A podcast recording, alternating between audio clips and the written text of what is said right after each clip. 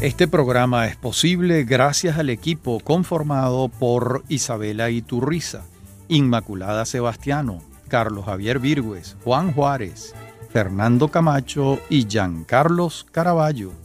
También puedes seguir la transmisión en vivo en mundour.com. Debes buscar la pestaña de radio en vivo, bajar y darle clic en Unión Radio 90.3. Recuerda que nos puedes seguir en arroba Mundo UR Web y arroba Radio Escuela UR. En este, nuestro último capítulo sobre la democracia en Venezuela, comenzamos con el proceso consultivo para la convocatoria de una Asamblea Nacional Constituyente. Ese proceso comenzó el 25 de abril de 1999 con una pregunta. ¿Convoca usted una Asamblea Nacional Constituyente con el propósito de transformar el Estado y crear un nuevo ordenamiento jurídico que permita el funcionamiento efectivo de una democracia social y participativa? Bien, entonces participó el 37,65% de los electores y la abstención fue muy grande se abstuvo el 62,35% de participar. Esa mm, Asamblea Nacional Constituyente que se elige decreta el 30 de agosto una emergencia legislativa, suspende de actividad al Congreso Nacional que se había electo en 1998 y eh, comienza a gobernar en lo que entonces la prensa llamó un congresillo hasta que finalmente se aprueba la Constitución Nacional de 1999, que introduce cambios importantes en relación con la Constitución de 1961. Por ejemplo, desaparece la bicameralidad del Parlamento, el Parlamento pasa a llamarse Asamblea Nacional y tiene una sola Cámara. Otro cambio, los militares pueden votar. El periodo presidencial se extiende a seis años con una reelección inmediata, mientras que el periodo de los diputados se mantiene en cinco años hasta con dos reelecciones inmediatas. A los gobernadores y alcaldes se les extiende el periodo a cuatro años con reelección. La democracia que persigue el texto constitucional mm, dice dejar de ser representativa y pasa a ser, entre comillas, participativa y protagónica, así reza el texto constitucional. Por otra parte, se debilita el control civil sobre el estamento militar en el momento en que se despoja al Poder Legislativo del análisis de los ascensos militares se establece la posibilidad de convocar a referéndum revocatorio a mitad del mandato de todos los cargos electos por voluntad popular y además la República pasa a llamarse República Bolivariana de Venezuela. A los clásicos tres poderes, ejecutivo, legislativo y judicial, la Constitución le sumó el poder ciudadano y el poder electoral. El primero está integrado por la Fiscalía General, la Contraloría General y la Defensoría del Pueblo. Por otra parte, la Carta Magna creó la figura del vicepresidente ejecutivo, pero no electo en tándem con el presidente de la República como ocurre en otros países, sino designado por el presidente de la República una vez posicionado de su cargo. El referéndum en el que se consultó sobre la aprobación o no de la nueva Constitución Nacional tuvo lugar el 15 de diciembre de 1999, en medio de la tragedia del deslave del Estado Vargas. La abstención fue muy alta, 55,63%, según los datos oficiales del Consejo Nacional Electoral. De tal modo que el 44% de los electores aprobaron con 71,78% la constitución, mientras que el 28,22% dijo no. Repito, el 55%, 55,63% se abstuvo de votar. Bueno, con base en esa nueva constitución hubo nuevas elecciones, se presentaron Hugo Chávez y Francisco Arias Cárdenas y Claudio Fermín. Chávez obtuvo 59,76% de los votos, Arias Cárdenas 37,52% y Claudio Fermín 2,72%. En esa oportunidad también se eligió una nueva Asamblea Nacional. Y en el universo de las gobernaciones, el cambio fue notable. El movimiento Quinta República obtuvo 11 gobernaciones, el más 4. El Partido Patria para Todos 2. 17 gobernadores a favor del gobierno. AD alcanzó 2, Proyecto Venezuela 1, COPEI 1, Convergencia 1 y Un Nuevo Tiempo 1 y Chávez se juramentó el 19 de agosto del año 2000 y el Tribunal Supremo de Justicia dictaminó el 4 de abril del 2001 que el periodo de seis años comenzaba el 10 de enero del año 2001. Así fue como el sexenio se inició ese día y concluiría en enero del año 2007 con elecciones presidenciales en diciembre del año 2006. Bueno, eh, comienza un nuevo periodo presidencial de seis años, los precios del petróleo en franca recuperación, de acuerdo con el movimiento en los mercados internacionales, y eh, comienza una etapa eh, agitada de la vida política mm, venezolana, que pasa por distintos mm, momentos después de que la Asamblea Nacional, a solicitud del Ejecutivo, aprueba una ley habilitante para poder legislar promulgando cerca de 49 leyes. A partir de allí, el país entra en un proceso de gran agitación eh, política eh, en el que se presentan distintos momentos que desde el punto de vista de la democracia, que es el epicentro de lo que nosotros estamos eh, trabajando, pues tiene un momento importante cuando se convoca un referéndum revocatorio en el 15 de agosto del año 2004 y el resultado mm, que se obtiene según las cifras del Consejo Nacional Electoral fueron 59,6% a favor de la permanencia de Chávez en el gobierno y 40,64% en contra de que Chávez continúe en el gobierno. También hay unas elecciones parlamentarias en diciembre del año 2005 y allí eh, la oposición no se presenta en su gran mayoría a las elecciones y eh, los candidatos del de, eh, el partido de gobierno, los seguidores de Hugo Chávez, alcanzan cifras excepcionales en el Parlamento y pueden así aprobar un conjunto de leyes a partir del 2005 que le allanaron el camino al proyecto político encarnado por Chávez. Así es como llegamos al año 2006, cuando hay elecciones presidenciales. en principio mm, se dirimió la candidatura de la oposición entre Teodoro Petkov, Julio Borges y Manuel Rosales y se decidió la candidatura a favor del gobernador del Zulia, Manuel Rosales. En esas elecciones Chávez obtuvo el 62,89% de los votos, Rosales el 36,85% de los votos y el periodo presidencial a ejercer por el presidente Chávez iba a iniciar en el 2007 y concluiría en el 2013, de acuerdo con el sexenio fijado por la Constitución Nacional de 1999.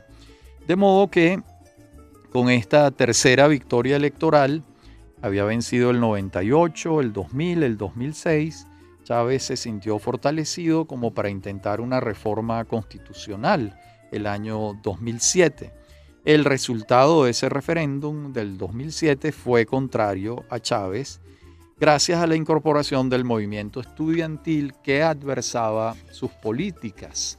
Esa victoria de la oposición cuando los precios del petróleo estaban en su punto más alto, que fueron los precios del año 2007-2008, fue eh, un golpe que acicateó a Chávez para intentar otro referéndum consultivo eh, ceñido exclusivamente al tema de la reelección indefinida en el año 2009 y eh, alcanzó ese cometido.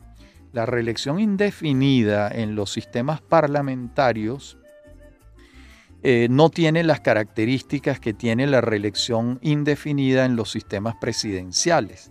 En los sistemas presidencialistas, la reelección indefinida es prácticamente una némesis de la democracia, porque lo esencial en la democracia es eh, compartir el poder, la alternabilidad en el poder. En los sistemas parlamentarios pueden prolongarse mm, la figura del jefe de gobierno durante muchos años, por ejemplo, Angela Merkel, 16 años, Felipe González, 14, pero hay un cuadro político que se refleja en el Parlamento y un control por parte del Parlamento del gobierno que se está constituyendo. No es exactamente lo mismo en un régimen presidencial donde el poder que tiene el presidente de la República es muchísimo más eh, consolidado, menos compartido, para ser precisos en el término, que en un régimen parlamentario. Bien, y en el año 2010 tienen elecciones, tienen lugar elecciones parlamentarias que veremos en la próxima parte del programa.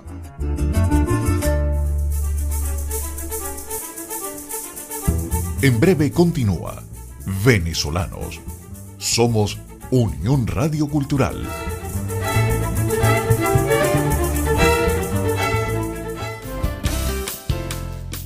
Estás escuchando Unión Radio Cultural. Este y otros programas de venezolanos los puedes oír en formato podcast a través de anchor.fm. Para alguna sugerencia sobre este espacio, pueden escribirnos al correo rafaelarraiz.com y en Twitter, arroba rafaelarraiz. Somos Unión Radio Cultural.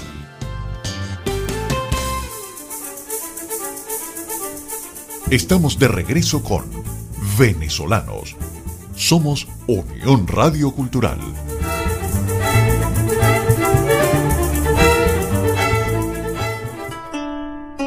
Les decía que en el año 2010 tienen lugar elecciones parlamentarias, la oposición se presenta, alcanzan 67 escaños contra 98 de quienes respaldaban al gobierno. Y en junio del 2011, Chávez es operado en Cuba de un tumor canceroso de pronóstico reservado. Se presenta a elecciones el 7 de octubre del año 2012 con la salud seriamente deteriorada y las gana con un margen menor al, del año 2006. Enrique Capriles Radonsky obtuvo el 44,31% de los votos, Chávez el 55,07% de los votos y finalmente Chávez fallece el 5 de marzo del año 2013, después de una larga agonía en eh, Cuba y en Caracas, en el hospital militar. Una vez fallecido Chávez, ocurren las elecciones el 14 de abril del 2013. Nicolás Maduro obtiene el 50,61% de los votos, mientras que Enrique Capriles obtiene el 42, 49, perdón, 12%. La abstención es de 20,31%.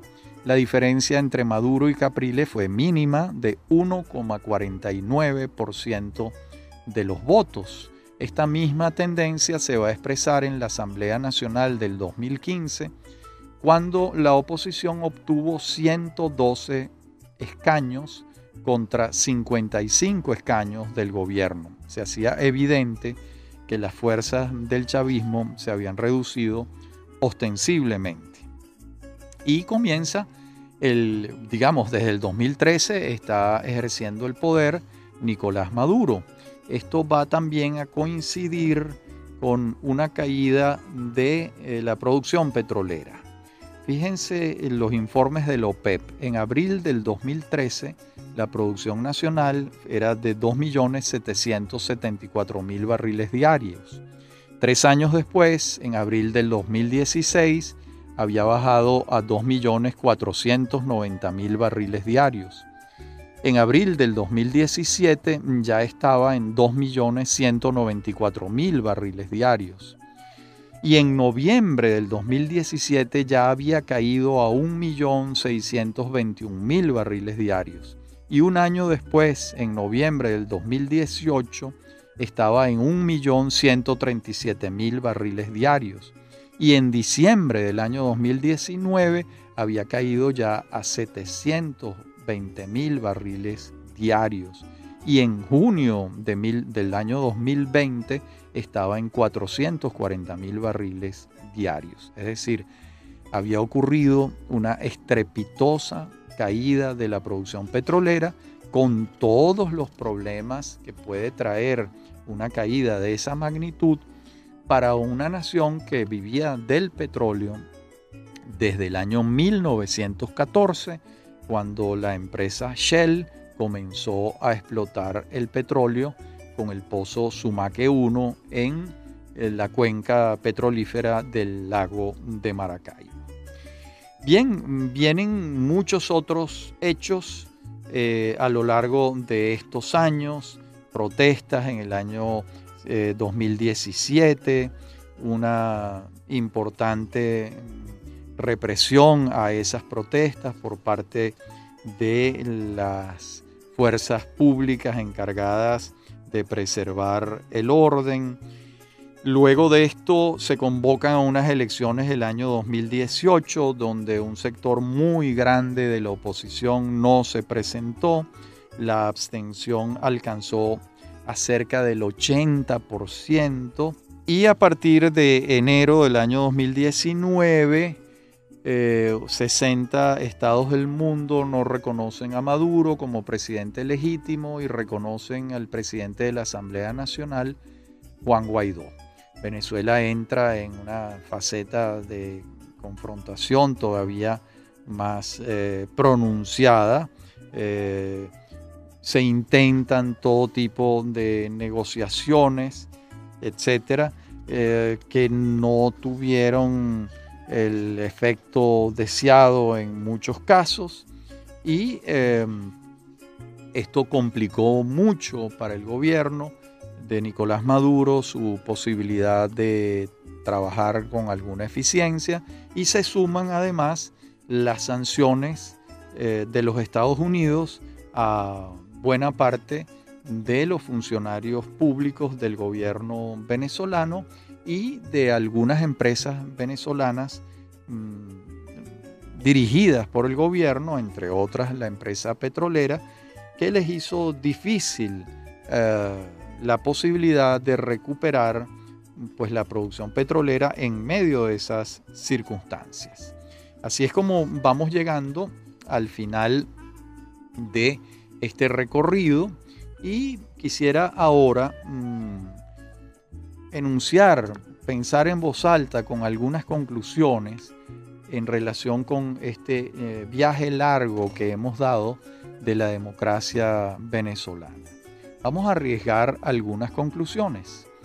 La primera es que la República nació sin enfrentar un dilema. El ejemplo exitoso en 1811 eran los Estados Unidos, donde se había pasado la página de la monarquía y se había construido una república federal y presidencialista. No era posible considerar entonces la democracia parlamentaria británica, por ejemplo, porque al hacerlo quedaba viva la institución del monarca y en aquellos momentos fundacionales el monarca era un anatema.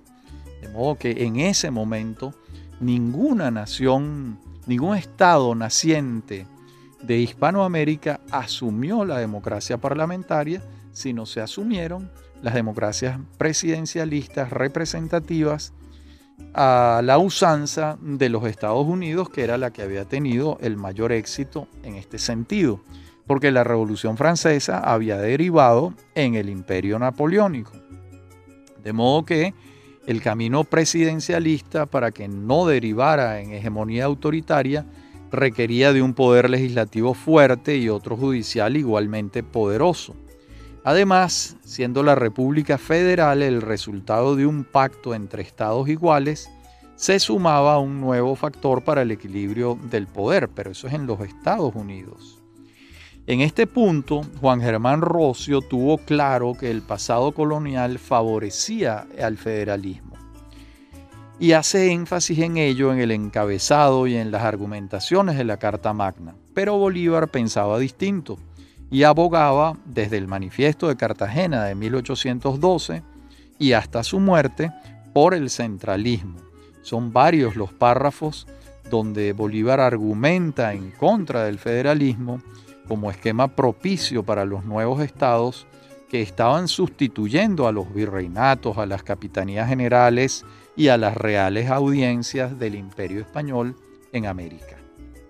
Como vemos, era imposible por anatemática la democracia parlamentaria entre nosotros, como ya era en Gran Bretaña, con un jefe de Estado, un rey, con poquísimas atribuciones, dos cámaras, y a partir de la llamada Revolución Gloriosa de 1688, cuando el Parlamento destituyó a Jacobo II y erigió a Guillermo de Orange como monarca de tal modo que siendo esto imposible para nosotros, el camino estaba allanado para la democracia presidencialista que contaba con el equilibrio federal, pero a partir de 1819 y la constitución de Angostura, Bolívar borró de mal del mapa el esquema federal. En suma, el camino para nosotros comenzó siendo federal, pero esto no tuvo vigencia más allá de unos meses, viniéndose abajo por la derrota militar que Domingo de Monteverde le propinó a las fuerzas patrióticas en julio de 1812. A partir de entonces se convierte en el leitmotiv de Bolívar la necesidad de un mando central para enfrentar el desafío de la guerra. Y así fue como le dijimos adiós al federalismo Curiosamente, cuando Bolívar redacta la Constitución de Bolivia en 1826, abraza una fórmula pseudo-británica, ya que propone una presidencia vitalicia y hereditaria con un parlamento fuerte, sin un esquema federal. La gran mayoría de los problemas que va a enfrentar Bolívar en Bogotá, por no decir todos, provinieron de su idea de adoptar esta fórmula constitucional en Colombia república de la que nosotros formábamos parte como un departamento. No le pasó por la cabeza a Bolívar, al menos no contamos con testimonios de ello, la estructura federal para la República de Colombia. Quizás le hubiera funcionado mejor que el centralismo adoptado, que a todas luces fue fuente de tensiones que terminaron por ser insuperables. En suma, la República de Venezuela nació federal, tejida por las manos jurídicas de un arquitecto constitucional, Rocio, pero muy pronto el centralismo se asumió como el norte constitucional para el trance de la guerra. Y cuando se pudo volver al federalismo, a partir de las victorias de 1821 y 1824, Bolívar no solo no lo contempló, sino que siguió negándolo como esquema propicio para nosotros. A pesar de que hacía grandes elogios del federalismo norteamericano, pero no lo consideraba posible para los colombianos, república de la que nosotros formábamos parte.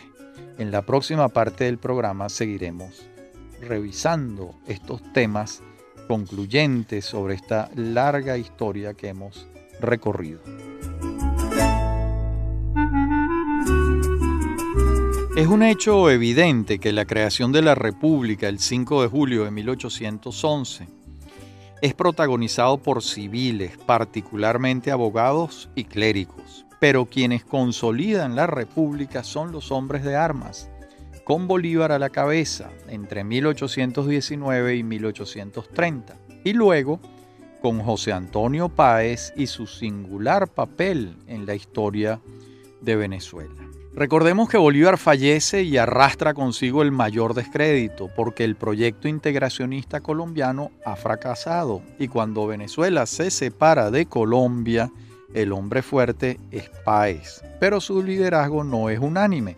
José Tadeo Monaga, Santiago Mariño le discuten el eh, mando, el liderazgo, y ellos mismos le van a dar un golpe de Estado al presidente electo y en ejercicio, José María Vargas, en 1835. ¿Quién restituye a Vargas en el poder? Páez. Pero Páez tampoco admite lo que Vargas solicitaba, y es que se sancionara a los golpistas Monagas y Mariño. Y Vargas finalmente renuncia de manera irrevocable. Ese fue un antecedente pésimo para la República de Venezuela porque eh, era una señal muy clara de que los caudillos militares estaban en el ejercicio del gobierno. Y el caudillismo no es solo un problema en sí mismo, sino un síntoma de que el Estado no cumple a plenitud con sus funciones y que no alcanza la necesaria estabilidad para lo más importante que es el desarrollo económico. Cuando tuvo desarrollo económico, el crecimiento, cuando tuvo estabilidad política, el desarrollo económico fue eh, considerable y sostenido, como lo demuestran las cuentas del profesor Adrúbal Batista, publicadas en el año 2011. Por ejemplo, la actividad agrícola expresada en millones de bolívares en 1834 fue de 24,8 millones. En 1840, apenas seis años después, era de 52 millones y en 1845 ya era de 69 millones. De modo que la producción agrícola creció cuando hubo estabilidad política y unas políticas económicas liberales eh, coordinadas por Santos Michelena que dieron resultados extraordinarios. Esa dinámica caudillista va a terminar cuando el ejército que presidía el general Juan Vicente Gómez derrota al último caudillo regional, Nicolás Rolando, en Ciudad Bolívar en 1903. Gobernaba entonces Cipriano Castro. A partir de entonces el prestigio del ejército venezolano se consolida como el epicentro de la vida nacional y esto junto con la aparición del petróleo en gran escala en 1914 trajo la entronización de la hegemonía militar tachirense. De modo que cambiamos a los caudillos regionales con su naturaleza múltiple, divisoria, diversa, por la unidad militar del ejército. Para la democracia estas no fueron buenas noticias. Fueron buenas noticias en cuanto a la desaparición del caudillismo como fenómeno, pero no para la democracia. Y llegamos así a los sucesos estudiantiles de 1928, cuando asoman la cabeza los líderes estudiantiles del futuro, los líderes políticos del futuro, Rómulo Betancourt, Raúl Leoni, los redactores del Plan de Barranquilla, que llegan al poder por la vía de las armas en 1945 y eh, empieza a instituirse la democracia representativa en las elecciones de 1947 eh, se eligieron se eligió por primera vez al presidente de la República de manera universal ya que nunca antes las mujeres habían votado en Venezuela. Rómulo Gallegos será el primer presidente electo de manera universal, directa y secreta. Eh, los tres elementos. Directa y secreta sí había ocurrido antes, pero nunca habían votado las mujeres para una elección presidencial. Bueno, sabemos lo que ocurrió con el gobierno de Gallegos, fue mm, derrocado por un nuevo golpe militar, que desarrolla una década militar entre 1948 y 1958, hasta que Pérez Jiménez deja el poder en medio de una crisis política, se firma el pacto de punto fijo en 1958 y comienza un periodo de la democracia liberal representativa eh, bastante prolongado. Ese primer, esos son los gobiernos de Rómulo Betancourt entre el 59 y el 64, el de Leoni entre el 64 y el 69. Ambos gobiernos tuvieron que enfrentar dos fuerzas que atentaban contra la democracia. Esas fuerzas eran la derecha militarista, alineada con el perejimenismo, y la izquierda insurreccional identificada con Fidel Castro. Estos dos gobiernos socialdemócratas, el de Betancourt y de Leoni, estuvieron bajo fuego cruzado hasta que en el gobierno de Rafael Caldera entre el año 69 y 74 pudo darse una política de pacificación después de que el gobierno de Leoni había mm, prácticamente derrotado militarmente a la guerrilla. Eh, Caldera mm, les ofrece una pacificación, los guerrilleros se incorporan a la vida democrática y comienzan a buscar el poder por la vía de las elecciones y la democracia y no por la vía de las armas. Me estoy refiriendo, por supuesto, a la izquierda venezolana. Y empieza un capítulo de la izquierda eh, siguiendo las reglas democráticas donde se distinguieron particularmente dos partidos, el MAS y la causa R algunos años después. El primer gobierno de Pérez mm, fue el que produjo los mayores desequilibrios para la democracia porque contó con enormes ingresos petroleros y no resistió la tentación de hacer del Estado venezolano un empresario que lo abarcó casi todo, con muy poca eficiencia, salvo, felizmente, en PDVSA donde se tomaron las decisiones correctas, se eligieron a los gerentes indicados y se manejó la empresa con criterios gerenciales modernos y de la empresa privada. Pero esto no incidió en el enorme desequilibrio que se estaba creando en Venezuela, es decir, un Estado gigantesco con recursos prácticamente inagotables y una empresa privada cada vez más reducida. En pocas palabras, la renta petrolera permitió el crecimiento enorme de un factor de la vida nacional, el Estado, y a partir de entonces el juego democrático no se daba entre factores a conciliar dados sus poderíos, sino que se daba entre un factor poderosísimo, que era el Estado, y varios factores menores, cuáles la empresa privada, los bancos, los medios de comunicación. Esta ecuación se profundizó durante los gobiernos de Luis Herrera Campins, 1979-1984, y Jaime Lucinchi, 1984-1989.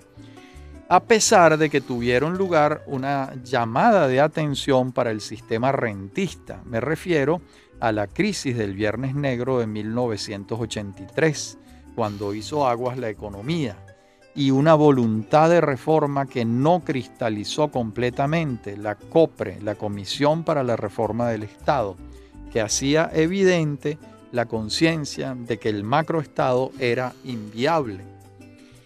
Así fue como llegamos a 1989 con las reservas internacionales en el subsuelo y un nuevo gobierno de Carlos Andrés Pérez, donde había que deshacer todo lo hecho en el primero, siempre dentro de las coordenadas geopolíticas de aquel momento. ¿Cuáles eran?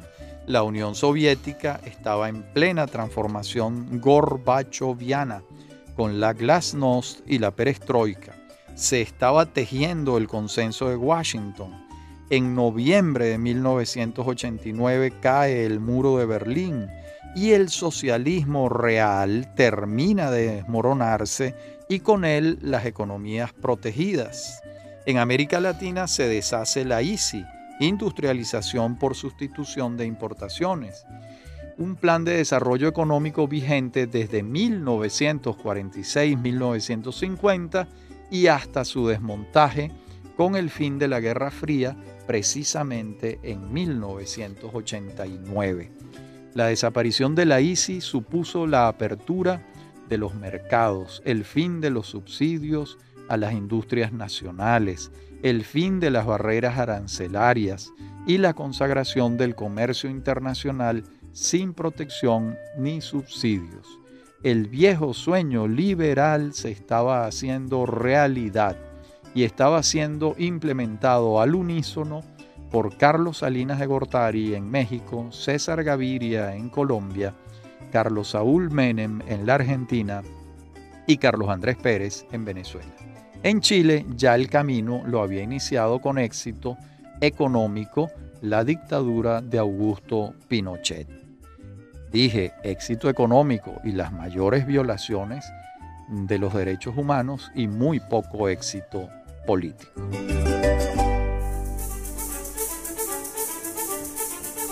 En breve continúa Venezolanos. Somos Unión Radio Cultural.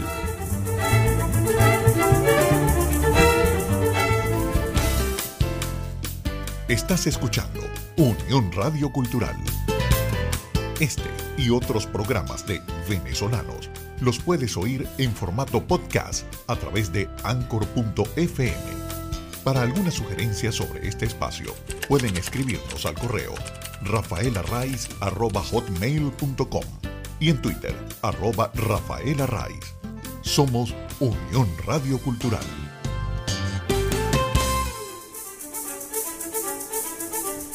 Estamos de regreso con Venezolanos. Somos Unión Radio Cultural.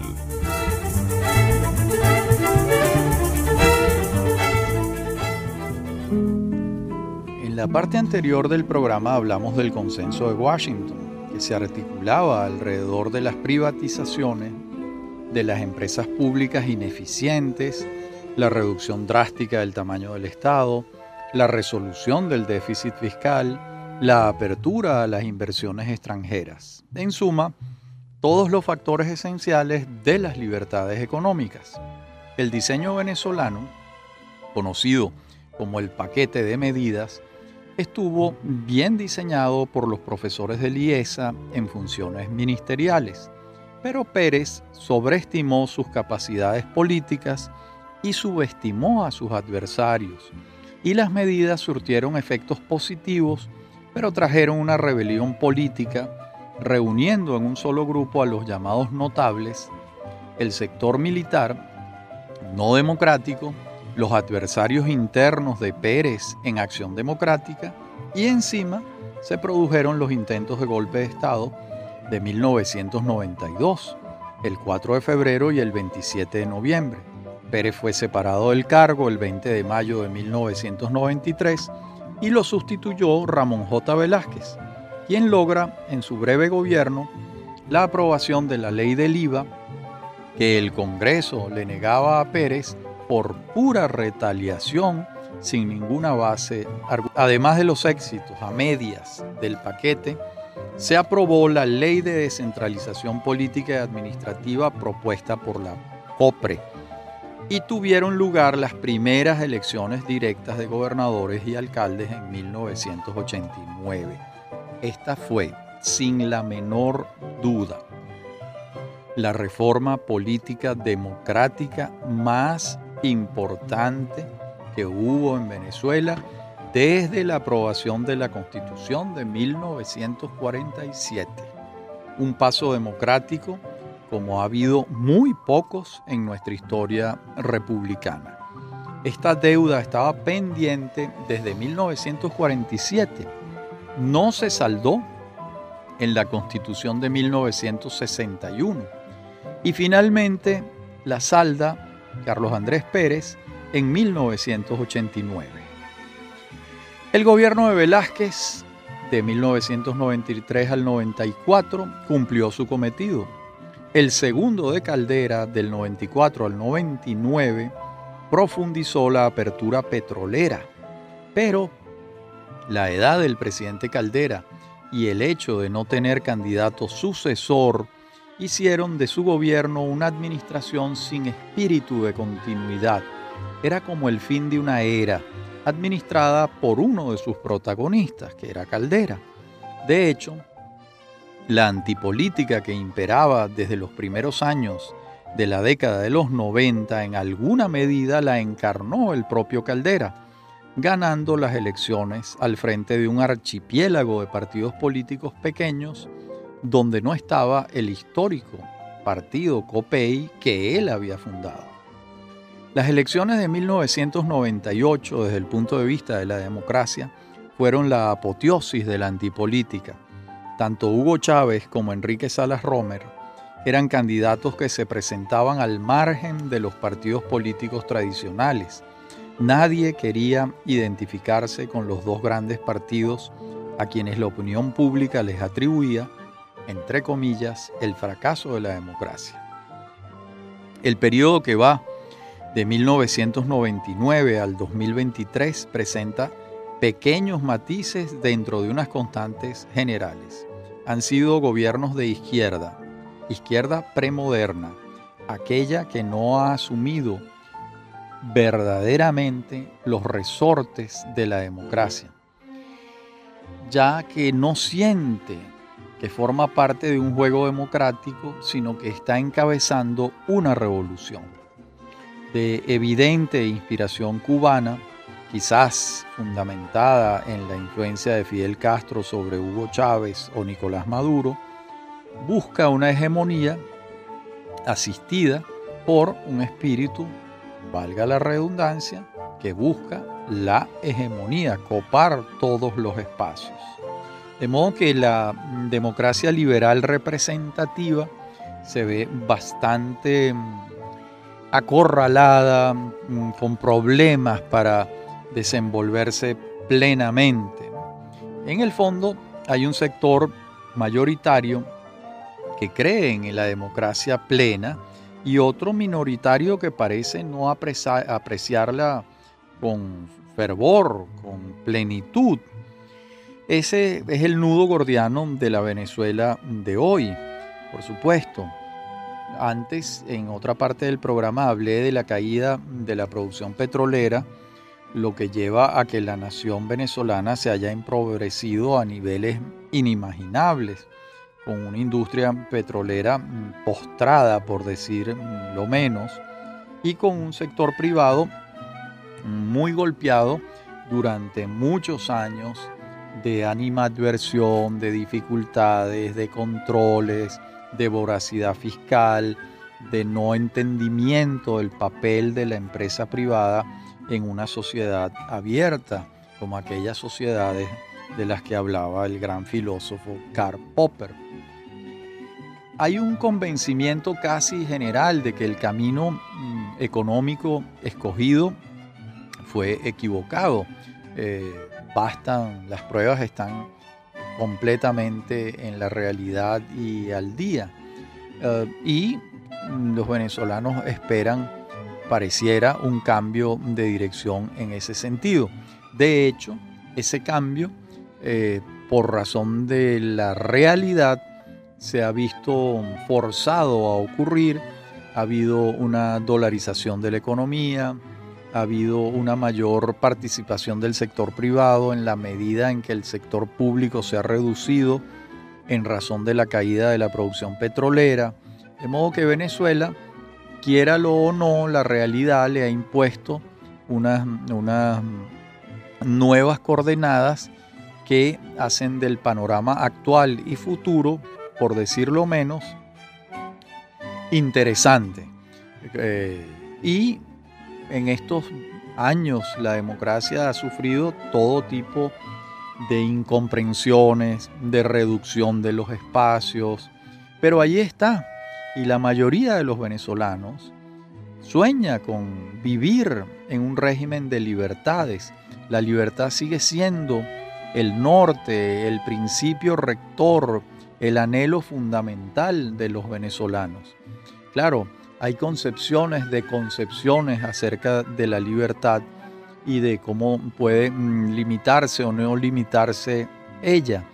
Pero eh, pareciera de la experiencia de los últimos años que la libertad mm, seguirá siendo el norte de la nación venezolana que busca mm, desenvolverse en un régimen de libertades políticas y económicas, Esa ha sido la constante de Venezuela desde la creación de la República el 5 de julio de 1811. Evidentemente ha sido un camino tremendamente accidentado. Hemos referido a lo largo de todos estos programas cómo mm, el caudillismo fue uno de los primeros inconvenientes que encontró la democracia en el siglo XIX, pero el caudillismo era la expresión de un Estado, de una separación de poderes que no se había hecho plena, que tenía muchas dificultades para establecerse. Luego, cuando se vence el caudillismo a principios del siglo XX, ese fenómeno mm, lo vence el militarismo y comienza una hegemonía militar tachirense importante que dura en Venezuela 46 años.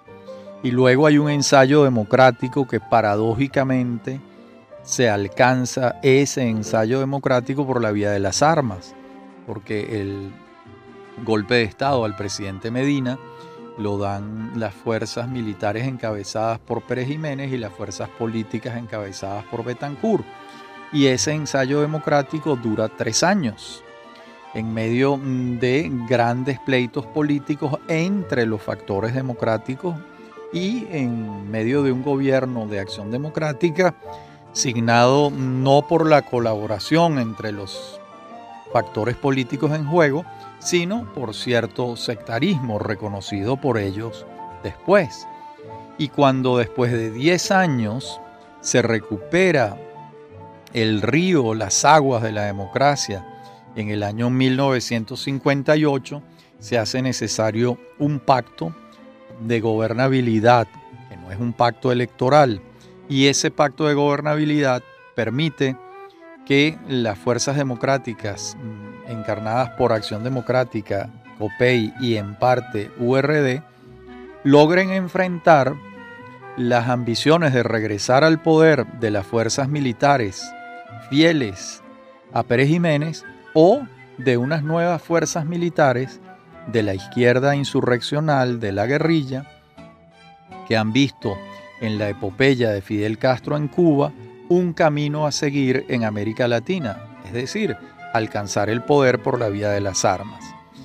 Ese fuego cruzado lo enfrentan los gobiernos de Betancourt y Leoni.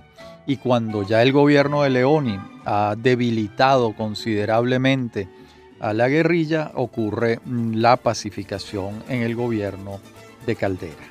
Los escollos de la democracia han sido incesantes, pero también es cierto que el espíritu democrático está vivo en Venezuela y sigue siendo, a mi juicio, la gran aspiración de la nación venezolana. Y con esto terminamos esta serie de 10 capítulos sobre la democracia en Venezuela, un proyecto inconcluso.